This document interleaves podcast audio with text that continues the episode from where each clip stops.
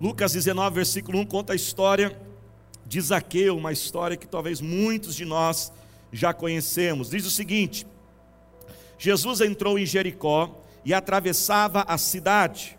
Havia ali um homem rico chamado Zaqueu, chefe dos publicanos. Ele queria ver quem era Jesus, mas sendo de pequena estatura não conseguia por causa da multidão. Assim correu adiante de uma assim correu adiante e subiu numa figueira brava para vê-lo, pois Jesus ia passar por ali. Quando Jesus chegou àquele lugar, olhou para cima, ele disse: Zaqueu, desce depressa, quero ficar em sua casa hoje.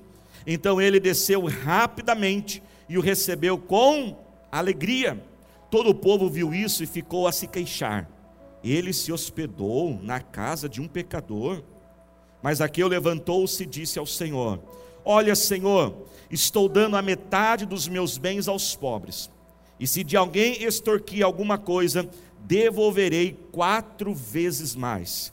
Jesus lhe disse: Hoje houve salvação nesta casa, porque este homem também é filho de Abraão, pois o filho do homem veio buscar e salvar o que estava perdido. Diga a glória a Deus. A Bíblia diz aqui que, irmãos, Zaqueu estava perdido e ele foi salvo. Zaqueu não estava perdido nas ruas de Jericó, porque não sabia como voltar para sua casa. Zaqueu não estava perdido na vida porque não sabia que profissão escolher, com quem ele iria se casar. Zaqueu estava perdido porque ele estava sem Deus. Zaqueu estava perdido porque ele estava sem Jesus mas ele encontrou Jesus, ele encontrou a salvação. Quantos aqui lembram um dia que você encontrou o Senhor Jesus e ele trouxe salvação ao Senhor, ele trouxe salvação na sua vida? Você que está no culto online, coloque aí a hashtag Encontrei Jesus. Mas o que, que estava acontecendo aqui neste momento? A Bíblia nos diz, irmãos, que quando Jesus chegou em Jericó, Jesus já estava vivendo num estágio do seu ministério de muita popularidade. Jesus já era extremamente conhecido, e aonde Jesus chegava, a multidão ali chegava ao redor de Jesus. Alguns eram curiosos para saber quem era Jesus. Quem, quem é curioso? Levante a mão, seja sincero aí, né? Tem gente que é curioso demais, né? Toma cuidado com curiosidade, hein, gente? Né? Alguns eram curiosos, né? Outros eram pessoas críticos, alguns ali estavam julgadores, como os fariseus.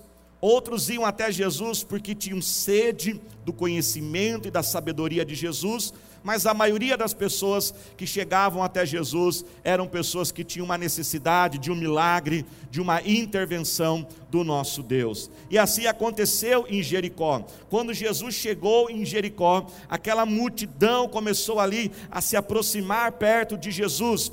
Quando Jesus entra em Jericó, um primeiro milagre já acontece.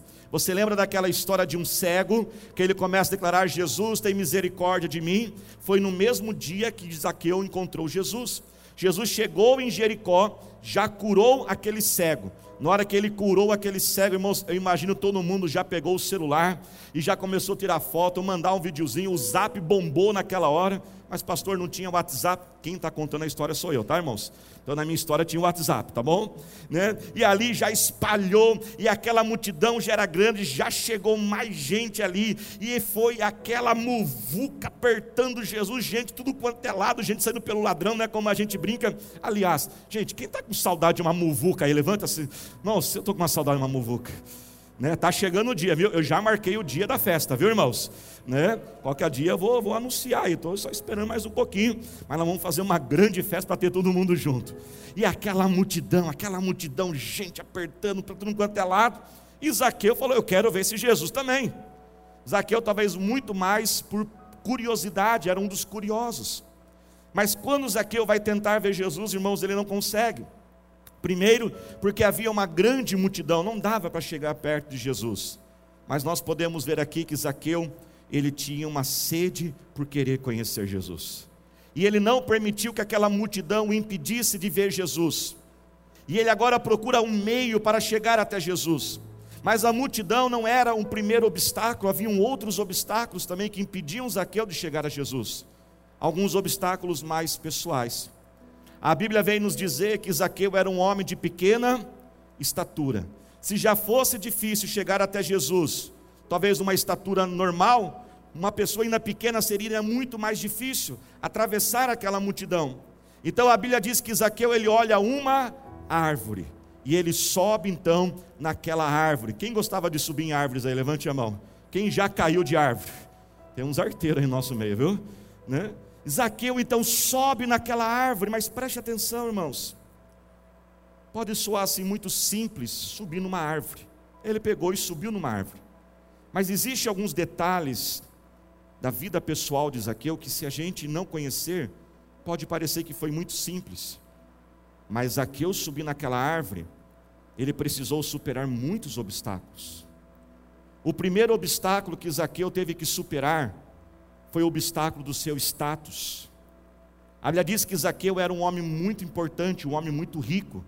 E vamos ser sinceros, pessoas importantes não saem subindo em árvore assim de qualquer jeito. Aquele status dele. Zaqueu era um homem também muito odiado e muito rejeitado. Por quê, pastor? Presta atenção. A Bíblia vem nos dizer que Zaqueu ele era um cobrador de impostos. Naquela época, o Império Romano dominava a região da Palestina do Oriente Médio. E os, e os romanos eles contratavam pessoas nativas, pessoas locais, para trabalharem para eles. E Zaqueu, ele era um publicano, Zaqueu era um cobrador de impostos. Zaqueu, ele era um judeu, mas que trabalhava para os romanos como um cobrador de impostos. Agora presta atenção, os judeus, eles olhavam os romanos como inimigos. Então aqueles que trabalhavam para os romanos eram considerados traidores. Por isso que quando Jesus, lá no final da história, que nós vamos voltar, Jesus cura e restaura Zaqueu, ele diz: Olha, esse aqui também é filho de Abraão. Jesus começa a curar a identidade de Zaqueu perante as pessoas e fala assim: Não desprezem esse homem, não. Eu sei que ele trabalha para os romanos, mas ele ainda é um judeu, ele ainda é um filho de Abraão e merece receber o amor, o carinho e a atenção. Então, os próprios judeus odiavam os publicanos, os cobradores de impostos, porque consideravam eles traidores. Amém, igreja? Só que havia uma mais ainda, uma mais, um agravante. Naquela época não tinha computador, informação como nós tínhamos hoje. Praticamente só os romanos é que sabiam a taxa do imposto. Os publicanos que faziam essa intermediação entre o povo e o governo, eles muitas vezes alteravam essa taxa. Ou seja, em outras palavras, eles roubavam mesmo. Zaqueu era um homem que muito provavelmente estava envolvido em grandes esquemas de corrupção. Na hora de cobrar aquelas taxas de impostos, ele roubava as pessoas, tanto que no final da história, mais uma vez, quando Zaqueu é restaurado, ele diz o que? Jesus, eu vou dar metade da minha fortuna, ele era um homem muito rico, eu vou dar metade da minha fortuna aos pobres e ainda vou devolver quatro vezes mais o que roubei. Olha quanto que ele roubou, hein, gente? Então, quando Zaqueu sobe na árvore, irmãos, ele está correndo risco de vida.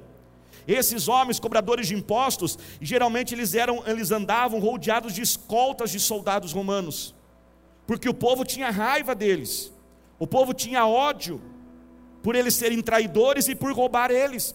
Quando Zaqueu sobe naquela árvore, ele também está colocando em risco a sua vida. Ao subir naquela árvore, ele tem que abrir mão da escolta e da segurança. Quantos talvez ali perto de Zaqueu porque a cidade era pequena, olharam Zaqueu naquela árvore e talvez pensaram: agora é a minha oportunidade de me vingar deste homem. Esse homem que me roubou, esse homem que me extorquiu, esse homem que prejudicou a minha vida, agora eu vou pegar ele. Mas Zaqueu, irmãos, tem sede por Jesus. E ele supera tudo isso para ter um encontro com Jesus. Isaqueu então sobe na árvore. Eu imagino que tudo isso passa na mente de Isaqueu em alguns milésimos de segundo. Ele fala: Não importa se alguém vai me matar, não importa se alguém vai me xingar, não importa se alguém vai tacar alguma pedra em mim, não importa se alguém vai me ridicularizar, não importa se alguém vai zombar de mim. Eu quero Jesus e eu quero encontrar Jesus. Então ele sobe naquela árvore, e Jesus então está passando naquela multidão, e quando Jesus está passando aquela muvuca, gente, Jesus olha assim um homem em cima da árvore e dá um grito: Ei, Zaqueu! Espera aí, Jesus nunca tinha olhado e visto Zaqueu? Como que Jesus chama Zaqueu pelo seu próprio nome? Zaqueu, irmãos, não conhecia Jesus, mas Jesus já conhecia Zaqueu. Jesus chamou Zaqueu pelo seu nome, da mesma forma que Jesus conhece você e te chama pelo seu nome, pois ele sabe tudo acerca de você. Fala, Zaqueu, o que está fazendo aí, Zaqueu, em cima dessa árvore? Parabéns, Zaqueu, boa atitude sua. Zaqueu, para recompensar o teu esforço, o teu sacrifício subir nessa árvore, vou dar um presente para você. Zaqueu, desce depressa nessa, dessa árvore, corre para a tua casa, que daqui a pouquinho eu vou colar lá, e olha, prepara um rango para nós, que eu vou levar uma galera ainda, viu? Olha o presente que Zaqueu recebeu. E ele desceu depressa, recebeu Jesus na sua casa, e quando Jesus entrou na casa de Zaqueu, quando Jesus entrou na vida de Zaqueu, a mudança aconteceu. A história de Zaqueu é um clássico de fé, porque a fé de Zaqueu não foi a fé para receber a cura de uma enfermidade, a fé de Zaqueu não foi para receber um milagre de provisão de Deus, a fé de Zaqueu foi para receber a salvação em Cristo Jesus. Zaqueu teve que ter fé para ir até Jesus. Zaqueu teve que ter fé, ter fé para abrir a sua vida ao Senhor Jesus. E a grande notícia desta noite é que Jesus também está passando na frente de você hoje, na frente da sua vida. Ele olha para você, ele chama você pelo seu nome e diz: "Eu quero entrar na sua vida e trazer salvação para você e toda a sua casa. Quando Jesus olha para Zaqueu, ele não está olhando um homem, mas está olhando ali alguém alvo do seu amor. Jesus entendia a dor de Zaqueu. Quando Jesus, irmãos, escolheu exatamente olhar para Zaqueu, quando Jesus escolheu falar com Zaqueu, quando Jesus escolheu entrar na casa de Zaqueu, Jesus estava curando a dor de Zaqueu. Zaqueu, apesar de ser um homem muito rico, popular, um homem de muito status, Zaqueu era um homem solitário, um homem odiado, um homem rejeitado. Os judeus rejeitavam Zaqueu porque consideravam ele um traidor. Para os romanos, ele era somente um funcionário. Quantas vezes talvez Zaqueu entrava na tua casa, olhava aquela casa luxuosa, olhava aqueles bens, e não tinha ninguém para compartilhar, não tinha ninguém para ter uma refeição. Jesus foi ao encontro à dor de Zaqueu, porque Jesus conhecia Zaqueu. E a notícia maravilhosa é que Jesus também conhece você, conhece a sua dor. Jesus sabe o que é estar solitário numa casa de luxo. Jesus sabe, não sei para quem Jesus está falando isso. Jesus sabe o que é você olhar para a sua casa, aqueles bens, aquela casa talvez com eletromóveis, com móveis maravilhosos, e você falar que adianta ter essa casa tão luxuosa e não tenho paz, que adianta ter essa casa tão linda e não tenho vontade de estar nesta casa. Nós temos um Deus, igreja, que conhece a nossa dor. Todas as religiões, elas apresentam homens e mulheres que se elevaram numa espiritualidade, numa piedade, se distanciaram do ser humano, mas só nós temos um Deus, o Senhor Jesus, que já estava elevado, exaltado e tomou a forma de homem e habitou entre nós e viveu todas as nossas dores e tentações e lutas. Você tem um Deus que entende você, que conhece a sua dor. Por isso nós podemos chegar a Ele com confiança, colocar a nossa dor aos seus pés. Ele sabe o que é ser roubado por aquele que deveria estar ali ao lado para ajudar. Judas roubava Jesus. Sabe, quando nós somos roubados, somos traídos por pessoas distantes, dói, mas não dói tanto, mas quando a gente é roubado por pessoas próximas de nós, quando um sócio rouba a sociedade, quando alguém ali do seu lugar de trabalho rouba aquele cliente, quando pessoas traem a sua confiança, ele sabe essa dor, ele sabe o que é ser abandonado. Jesus sabe a dor do luto, da perda de pessoas amadas. Você já reparou na história da vida de Jesus? Que a Bíblia fala sobre José, no nascimento de Jesus. A Bíblia fala sobre, Jesus, sobre José, quando Jesus tem 12 anos, é esquecido no tempo, e nunca mais José, o marido de Maria, o pai de Jesus, Nunca mais se fala de José na história? Muito provavelmente, José veio a falecer. Jesus sabe o que é perder um pai. Jesus sabe o que é perder um amigo quando seu amigo Lázaro vem a falecer. E o menor versículo da Bíblia, um dos menores, diz: Jesus o que? Chorou. Jesus sabe o que é ser injustiçado. Jesus sabe o que é passar necessidade. Você tem um Deus que conhece a sua dor. Você tem um Deus que vê a tua lágrima, que te chama pelo nome. Aquela dor, aquela sensação, aquela situação que ninguém consegue compreender. O Senhor Jesus, Ele entende, por isso você pode chegar aos pés dele hoje. Quando Jesus diz, Zaqueu, eu quero entrar na tua casa, Jesus diz, Zaqueu, eu sei qual é a dor que você está passando. Isso é tão verdade que quando Jesus fala que vai entrar na casa de Zaqueu, toda a multidão começa a criticar Jesus por aquilo. Mas Zaqueu tem fé para receber Jesus. Zaqueu supera os obstáculos e que estavam entre ele e Jesus. Quais obstáculos que tem nos colocado entre nós e Jesus? Eu sei que muitas pessoas querem Jesus na sua vida, mas muitas vezes elas não conseguem superar esses obstáculos de ter Jesus e fale, preste atenção, quando eu falo ter Jesus, eu não estou falando somente de você entregar a sua vida a Jesus, descer as águas do batismo, mas eu estou falando de uma caminhada, de uma intimidade com Jesus. E nós temos que ter esse desejo, este alvo, nós temos que olhar para os nossos filhos, a nossa casa. Nós não podemos olhar para as pessoas perto de nós e dizer, ela é uma pessoa muito boa, maravilhosa, mas se ela não tiver intimidade, relacionamento íntimo com Jesus, a obra de Deus não se manifesta uma das barreiras, um dos obstáculos que nós temos que superar é o orgulho. O orgulho diz: Eu não preciso de Jesus. O orgulho diz que igreja, Deus, essas coisas é para os fracos. Quem já ouviu isso? Alguém falar isso para você? Irmãos, se buscar a Deus é para os fracos, então eu sou fraco mesmo. Pois a Bíblia diz: diga ao fraco, eu sou forte e eu preciso de Jesus. Vença hoje, peça perdão desse orgulho, dessa vaidade no teu coração e reconheça que nós precisamos do Senhor Jesus. Nós estamos agora finalizando um tempo muito difícil na história da humanidade. E por que, que esse tempo, irmãos, mexeu muito com a gente? Porque esse tempo mostrou, mostrou para nós que muitos de nós pensávamos que tinham um controle da vida. E a gente tinha o controle da vida nas nossas mãos e pensávamos que podíamos fazer o que quiséssemos e mostrou para nós que a nossa vida tem que estar nas mãos, no controle do Senhor Jesus. Houve uma época nesses últimos meses que uma pessoa podia ser muito rica e ela ter roupas de marca, mas se ela não tivesse uma máscara de um real, ela não podia entrar no lugar. Ela podia ter dinheiro, ter o passaporte mais diplomático, o passaporte europeu, seja qual for o passaporte, com vistos, mas ela não podia chegar no aeroporto e pegar um avião porque estava tudo fechado. Mostrou que nós não podemos ter o controle das coisas. Por isso, igreja, não vamos perder isso. Jesus abriu os nossos olhos nesses tempos difíceis, para que a nossa vida possa sempre estar no controle das mãos do nosso Deus. Deixa Ele estar no controle da sua vida, porque quando Ele está no controle, tudo vai muito melhor.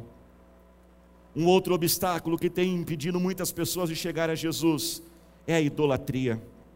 E a idolatria, irmãos, não é somente imagens de deuses, mas a idolatria é tudo aquilo que nós colocamos no lugar de Deus em nossa vida. Nosso coração, o coração do ser humano, ele é um coração que fabrica deuses. E o que é um Deus? Um Deus na nossa vida é tudo aquilo que toma o lugar de Deus e nos controla. Um Deus na nossa vida é tudo aquilo que a gente olha e diz: eu não posso viver sem isso. Se tem alguma coisa que você diz, eu não posso viver sem isso, isso é um Deus na sua vida. E nós vivemos hoje, irmãos, aonde o principal Deus dessa era moderna que nós vivemos, sabe qual é o principal Deus? É o próprio ser humano. Vivemos uma época do humanismo exagerado, onde o ser humano se tornou o seu próprio Deus, e nós começamos a adorar mais a criação do que o Criador e começamos a permitir que o materialismo e as coisas deste mundo se tornem deuses na nossa vida. É um sucesso profissional, é um carro, é um bem, é uma viagem, é a filosofia, é a sabedoria, é o lazer, o excesso de lazer, são viagens. Veja bem, nenhuma dessas coisas são erradas. Filhos, esposas, esposas, é maravilhoso nós termos tudo isso, mas isso não pode tomar o lugar de Deus. Nós não podemos olhar para essas coisas e dizer eu não vivo sem isso. Se eu não tiver isso, eu não serei feliz. Não, nós não seremos felizes se não tivermos Jesus, porque é ele que preenche a nossa vida. Ele é a essência da nossa alma, e quanto mais ele for Deus, todas as coisas serão acrescentadas sobre nós. Por isso, venha até Jesus. Um outro obstáculo que impede muitas pessoas de virem a Jesus é porque elas não querem ofender, elas não querem ficar desconfortáveis com as pessoas que estão perto delas. Ela tem medo dos amigos zombarem, ela tem medo da família começar a ridicularizar, ela tem medo da esposa ficar brava, do esposo ficar bravo e começar a pegar no pé. Deixa eu dizer algo para você. Talvez você tenha pensado e falado o seguinte: sabe o que é, pastor? Eu até queria ir para Jesus, queria ir para a igreja, queria ter Jesus e queria ir para a igreja, mas a, minha esposa não quer, e se eu for, ela vai brigar comigo, e se, não, se eu for, meu marido vai brigar. Então, pastor, eu prefiro assim, quando a gente for junto, sozinho eu não quero ir. Deixa eu dizer algo para você com muito carinho e respeito. Não continue pensando assim. Porque se você permitir esse tipo de pensamento, a sua família não vai ser salva. Enquanto você ficar pensando assim, ah, somente vou quando só, eu só irei quando eles forem junto comigo. Essa salvação nunca vai chegar. Seja você o missionário da sua casa, seja você o missionário da tua família. Quando meus pais se converteram, meu pai se converteu primeiro. O que é um pouco incomum, que geralmente é a mulher que se converte primeiro. A minha família estava totalmente destruída, já tinha buscado esperança e ajuda em muitos lugares, mas nada tinha dado certo. Minha mãe odiava crente. E meu pai agora ele tinha que tomar uma decisão de buscar a Jesus sozinho. E eu incentivo você, converse, negocie, faça alguma coisa. E ali o meu pai teve coragem conversou com a minha mãe, eles se organizaram e falou assim: Eu sei que você não quer ir para a igreja, eu sei que você odeia crente, mas eu preciso buscar o Senhor Jesus. E meu pai veio sozinho para a igreja, sem a minha mãe, sem meus irmãos. E ele começou a vir primeiro sozinho, depois veio a minha mãe, e depois veio os meus irmãos, e a salvação chegou à nossa casa. Por isso, busque Jesus e seja um missionário da sua casa. Não estou falando para você se rebelar contra essas pessoas, muito delas são pessoas que você ama e você quer o carinho e a atenção delas, mas converse, mas não deixe isso impedir você de buscar o Senhor Jesus. Zaqueu superou tudo aquilo, subiu naquela árvore e teve fé para deixar Jesus entrar na sua casa e Jesus entrar na sua vida. Jesus está passando à tua frente hoje. E ele diz: é hoje, é depressa. O chamado de Jesus para Zaqueu foi um chamado de urgência. E disse: Zaqueu, desce depressa, porque hoje eu quero entrar na sua casa. E Jesus diz: hoje é dia de salvação na sua vida. Não é amanhã, não é depois de amanhã. Talvez não teremos essa oportunidade. Talvez não teremos essas condições de escolher, mas hoje Deixe Jesus entrar e transformar você como ele transformou Zaqueu. Se coloque de pé, glorificando ao Senhor Jesus. Quando Zaqueu, irmãos, abre a sua vida para Jesus, a transformação começa a acontecer. Queria pedir que trouxesse aqui para me ajudar. Zaqueu ali começou a deixar Jesus entrar na vida dele. Olhe para cá, por gentileza. Zaqueu era um homem, irmãos, muito sujo era um homem que extorquiu as pessoas, que prejudicou muitas pessoas. Era um homem odiado. Era um homem que, talvez por causa desse desprezo, dessa rejeição, talvez por falhas de caráter, se tornou um homem imoral, um homem que roubou os outros. Mas quando ele tem fé para receber Jesus, a transformação começa a acontecer dentro da vida dele. E eu sei que há muitas pessoas ouvindo esta mensagem. Deus manda dizer a você: Eu também posso limpar você. Eu gosto de fazer essa ilustração de vez em quando. Este copo representa cada um de nós. E a primeira observação que nós podemos fazer ao olhar este copo é que ele não está tampado, ele está o quê? Aberto. Tenha fé para abrir a sua vida para o Senhor Jesus. Esta água suja representa essa sujeira que muitas vezes está dentro de nós. São pensamentos que muitas vezes você se assusta até mesmo com você. E você diz: como que eu pude pensar numa coisa dessa? são pecados internos, são deuses, são orgulhos, são algo, hábitos, manias que nós queremos nos livrar. Mas assim como esta sujeira está diluída aqui, eu pergunto: tem como arrancar a sujeira desta água? Não tem como arrancar a sujeira desta água. Ela já está o quê? Diluída. E você tem essa luta interna contra dentro de você, que aquilo que você quer fazer você não faz, o que você não quer fazer você acaba fazendo. Da mesma forma era Zaqueu, mas ele abriu a sua vida para Jesus. E esta água limpa representa Jesus. Jesus diz: Eu sou a água da vida. Só existe uma única forma de limpar a sujeira que está neste copo, a sujeira que está dentro de nós, é começarmos a fazer uma substituição e deixarmos Jesus entrar dentro de nós. E Jesus começou a falar com Zaqueu. Jesus olhou nos olhos de Zaqueu, aleluia. Jesus ouviu Zaqueu. Talvez Jesus chamou Mateus para conversar, que também era um cobrador de impostos, entendia aquela dor. E Jesus foi falando, e Jesus foi limpando Zaqueu. Jesus também pode limpar você. Cada vez que você vem no culto, um pouquinho dessa água limpa entra dentro de você. Cada vez que você lê um versículo da Bíblia, mais um pouquinho da água limpa que está entrando.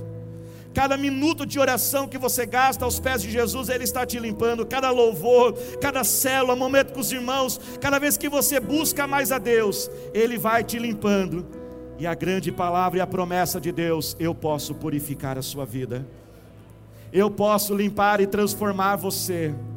A fé de Zaqueu não foi para uma cura, uma provisão, mas foi para uma transformação no seu interior. Ali estava o grande milagre de Zaqueu, e ele mudou.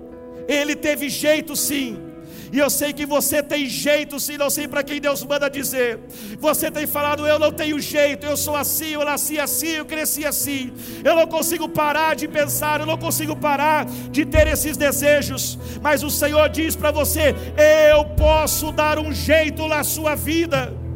Há um ditado que diz que para tudo tem um jeito, só não tem jeito para a morte. Mas a grande notícia é que até na morte Jesus deu um jeito.